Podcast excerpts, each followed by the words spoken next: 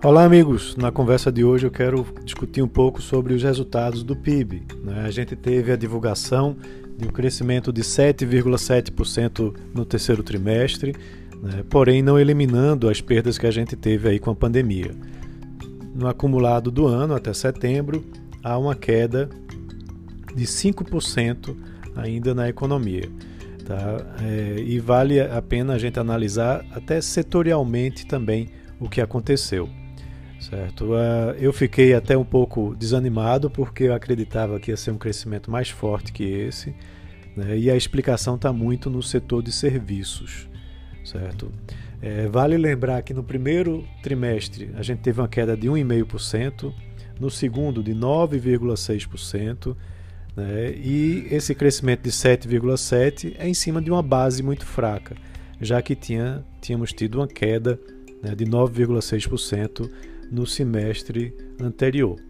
Né? É um crescimento, de todo jeito, recorde, né? o maior é, já registrado pelo BGE na série histórica iniciada lá em 96, né? mas ainda não é, recuperou né, o tombo histórico que a gente teve também no trimestre anterior. Quando comparado com o terceiro trimestre de 2019, a gente teve uma queda de 3,9%. Então isso pode ser um indicador que ao final do ano né, a gente tem aí uma queda do PIB é, de 4% ou menos que 4%. Talvez fique aí uns 3,8, 3,9%.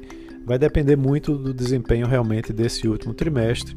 A gente só vai ficar sabendo disso é, no ano que vem, né, lá para janeiro fevereiro, quando o IBGE divulgar. É, a indústria teve um crescimento de 14,8%, a agropecuária teve uma queda de 0,5% na passagem do segundo para o terceiro trimestre. Vale destacar a indústria de transformação, que teve um crescimento de 23,7%, e o setor de serviços teve um crescimento de 6,3%.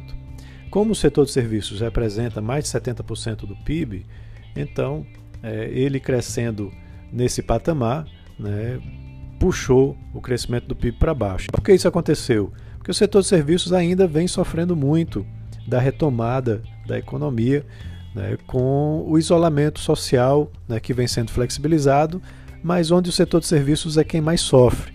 Restaurantes, bares, hotéis, é, a parte de turismo, né, a parte de transporte aéreo, tudo isso ainda está sofrendo muito com a recuperação né, e no terceiro trimestre não foi diferente.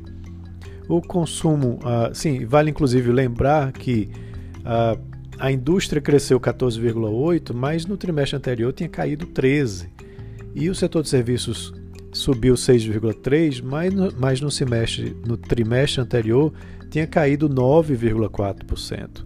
Tá? Pelo lado da demanda, aí a gente tem aí o consumo das famílias né, crescendo né, forte, 7,6%, mas no trimestre anterior tinha caído 11,3%. Né? Então, é, não foi ainda uma recuperação forte como deveria ser. Tá? E o investimento, os investimentos aumentaram 11%, mas no trimestre anterior tinham caído 16,5%. Certo? É, o desempenho do PIB brasileiro no terceiro trimestre ficou em 25º, né, no ranking aí de 51 países, muito próximo do crescimento do PIB é, dos Estados Unidos, que foi de 7,4, né, é, mostrando aí uma, uma, um alinhamento né, com a recuperação dos outros países.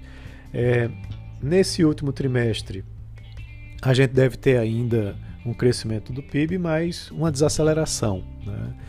E para o ano que vem fica a questão do auxílio emergencial, onde hoje o, o Ministério da Economia inclusive anunciou que, como nós saímos da recessão técnica né, estamos, e tivemos um crescimento forte de 7,7%, não vai haver continuidade né, no programa de auxílio emergencial no ano que vem, certo?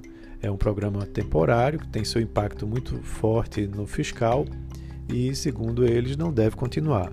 Mas também é, o efeito do auxílio emergencial deve continuar um pouco no ano que vem, né, já que há uma ativação é, na economia a partir do consumo. É isso. Um abraço a todos e até a próxima.